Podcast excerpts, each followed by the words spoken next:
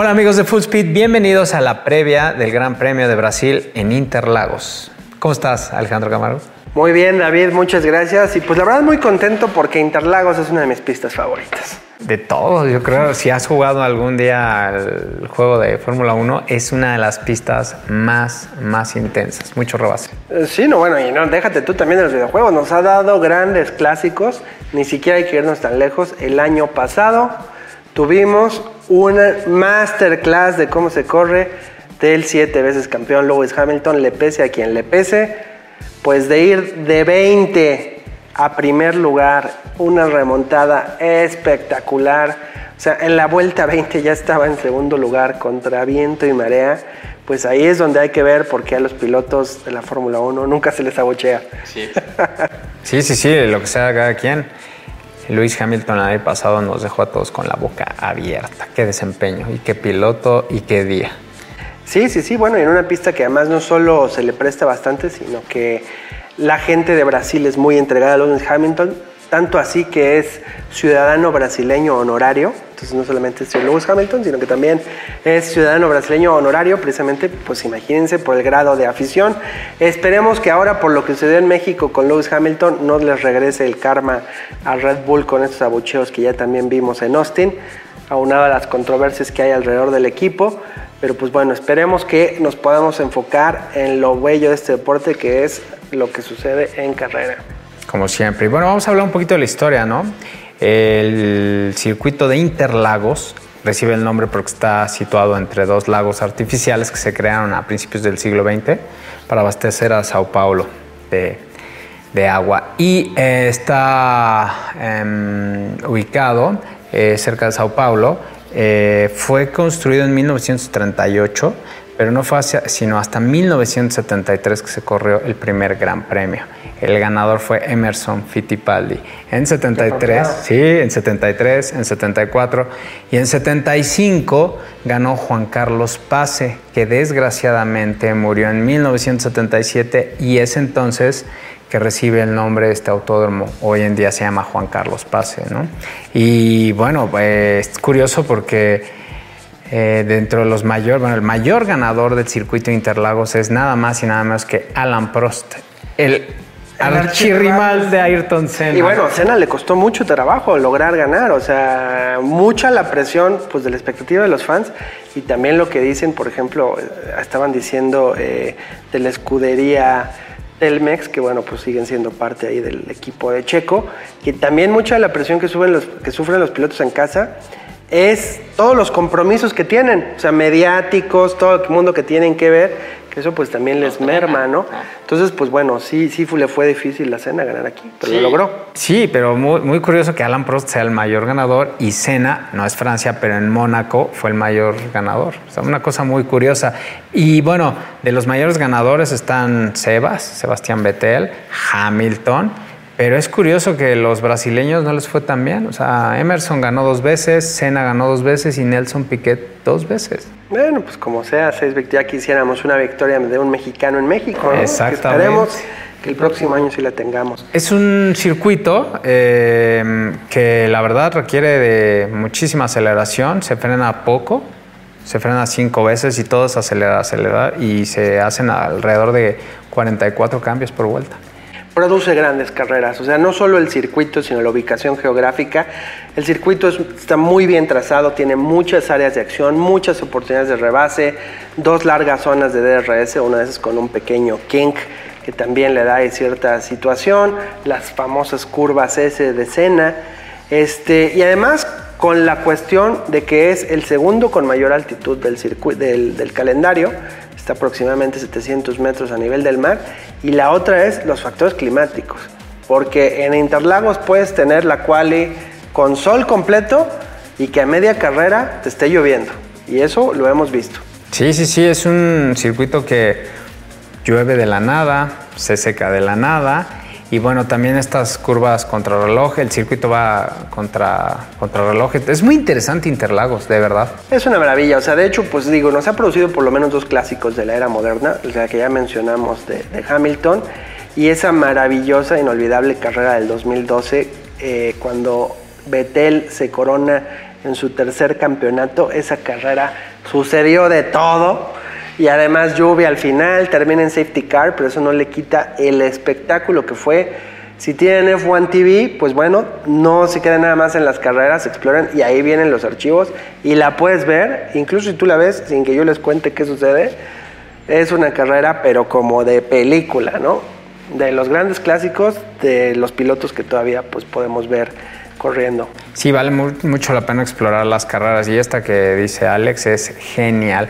Y bueno, el circuito se tiene que completar 71 vueltas, eh, mide 4.3 kilómetros y es curioso, si ustedes observan el mapa, es un óvalo cortado y toda la parte de las curvas es maravillosa. Realmente sufrió dos modificaciones, pero inclusive en las curvas de escena él, intervino en esa modificación. Claro, y viendo aquí el recorrido, pues bueno, arranca con esta larga recta donde también tenemos la zona DRS.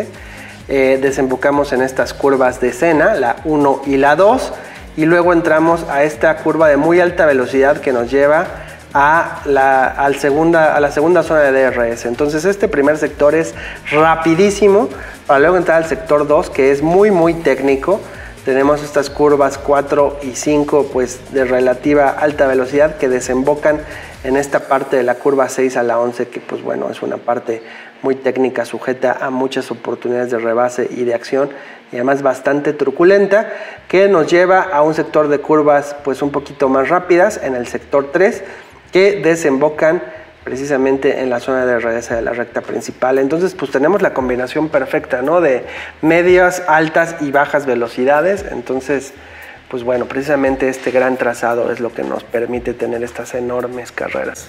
Cambios de elevación, mucho. Eh, los pilotos les encanta el circuito. Por ahí sí ha habido quejas de que el asfalto ya necesita un buen mantenimiento, pero el trazado es espectacular. Imagínense que vienen de la recta en velocidad 8 y tienen que bajar a segunda en una parte del circuito y otra vez. Y luego es totalmente ir jugando con el acelerador, piquetito de freno y vámonos. Sí, pues ahora sí que grandes esperanzas para este gran premio. Yo creo que si existe pues la un poco remota oportunidad de que Mercedes logre su victoria, puede ser la única de la temporada. Si se llega a dar, va a ser aquí. Por lo que le vimos a Lewis Hamilton, que va a salir con todo, por lo que vimos del desempeño de Mercedes en el Gran Premio de México. Además, Mercedes nunca ha tenido una temporada sin una victoria desde el 2011, así que pues están ávidos de llevarse por lo menos una. Creo que va a ser uno de los más serios contendientes. Yo creo que este Gran Premio de Interlagos va a ser el momento para Lewis Hamilton y Mercedes. No me queda la menor duda. Van a Van a presionar muchísimo a Max, no se diga Checo Pérez, pero es un circuito que se le da a Max, digo a, Luis. A Luis.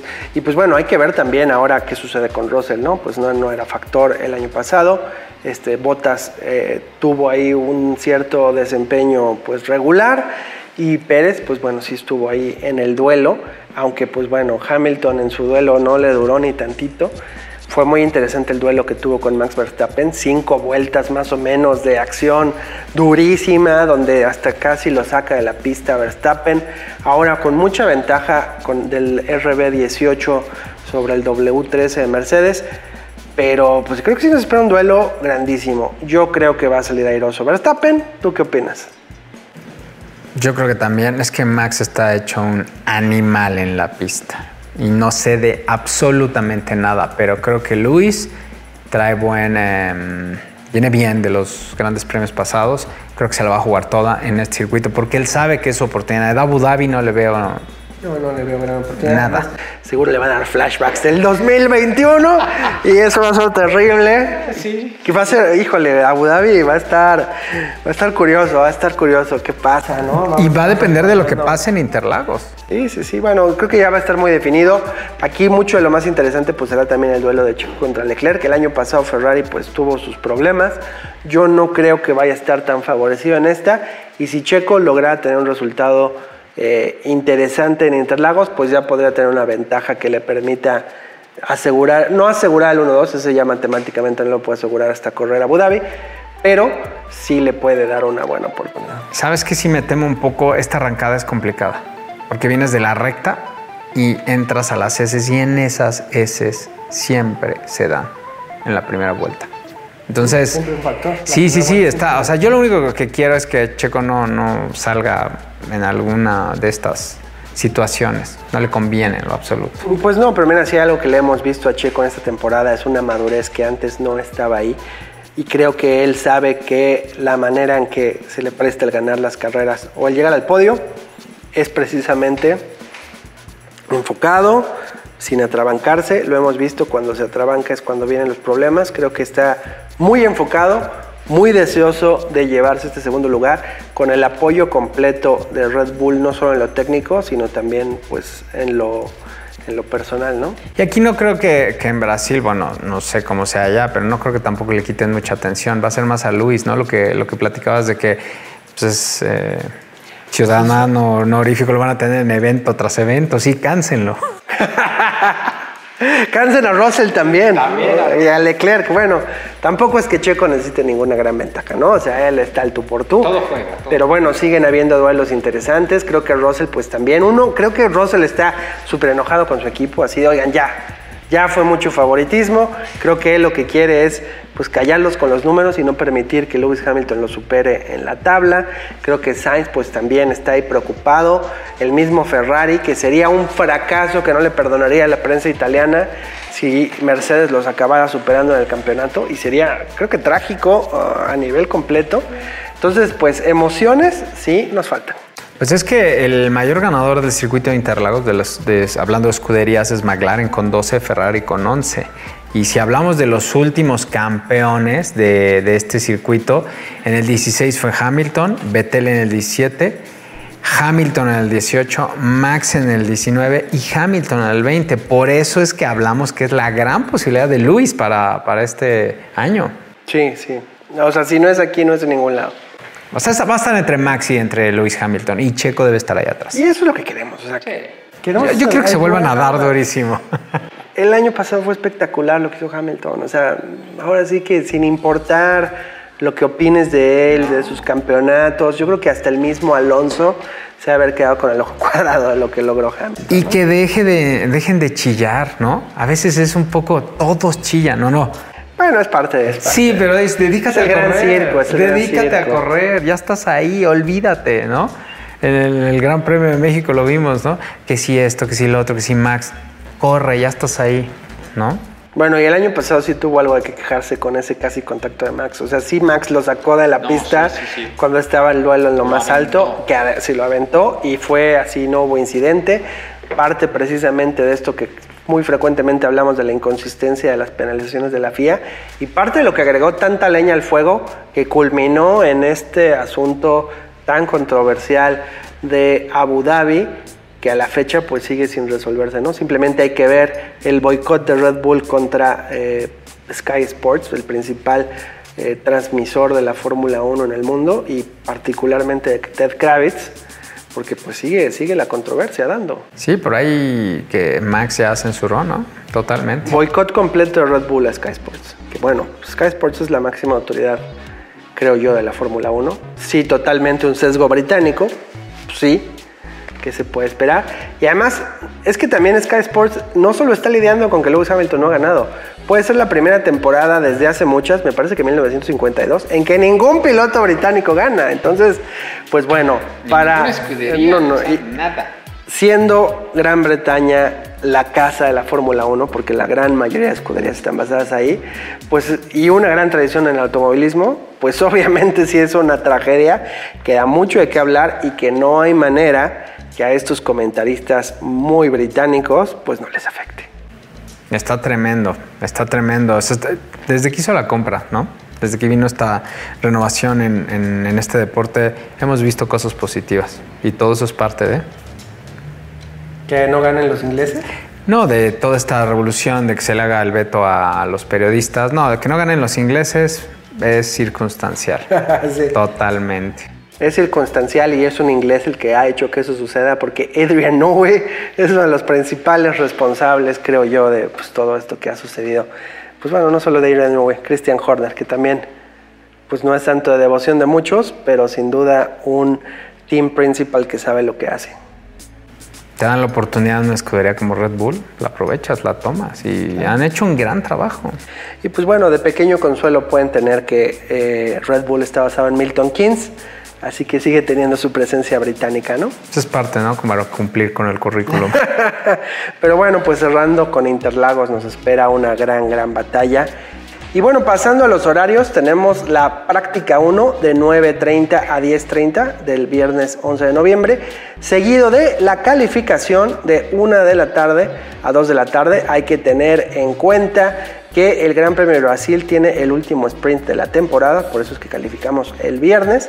Luego tenemos la práctica 2 el sábado de 9.30 a 10.30 para pasar al sprint de 1.30 a 2.30, seguramente un sprint muy emocionante, porque pues bueno, tendremos toda la acción condensada en 10 vueltas y luego el 13 de noviembre, mi cumpleaños, tenemos la carrera de 12 a 2.30 a 2 de la tarde. Pues muy interesante que haya sprint. Va a haber una repartición de puntos bastante interesante en esta etapa del campeonato. Que puede ser ahí un factor también para Leclerc, ¿no? O sea, porque bueno, hemos visto que los Ferraris rinden muy bien al principio y luego se caen. Esto puede ser un factor. Hay ocho puntos en juego para el ganador y también quien queda ganador del el sprint es el orden de arranque. Entonces, pues es doble importancia, ¿no? Y ahí se va a poner buena esa emoción. Doble emoción en Interlagos con el sprint. Se va a poner de alarido. ¿Tú qué opinas del sprint en general, David? Me gusta. Sí, sí lo disfruto. O sea, creo que fue una buena implementación de la FIA. Eh, me parece bastante interesante y creo que saca un poco de, confort a lo tradicional. ¿Tú? Pues mira, yo creo que eh, es un buen entretenimiento, o sea, creo que agrega la emoción. No sé si técnicamente me encante, aunque sin duda hubo una gran mejora de la temporada pasada de cómo se implementaban los sprints a esta, porque la temporada pasada te arriesgabas por muy poco pero en esta ocasión, pues bueno, ya con cómo se ha cambiado la estructura de puntos y de calificación, pues creo que da una oportunidad, particularmente en estos duelos tardíos, ¿no? O sea, de bueno, pues tenemos a Leclerc contra Checo, este es un factor adicional, y sin embargo el sprint lo va a ganar Max Verstappen. y en un circuito como Interlagos me parece todavía, o sea, muy, muy demasiado interesante. Sí, pues bueno, va a estar padre y pues bueno, le agrega la emoción porque entonces el sábado se vuelve mucho más emocionante, ¿no? Pues sí, vamos a empezar desde el sábado, ¿no? Para el festejo del domingo. pues sí. Y pues bueno, amigos, muchas gracias por acompañarnos. No se pierdan de este Gran Premio de Brasil. Y los esperamos para la próxima, que estaremos haciendo precisamente el resumen y análisis de este seguramente muy emocionante Gran Premio. Muchas gracias.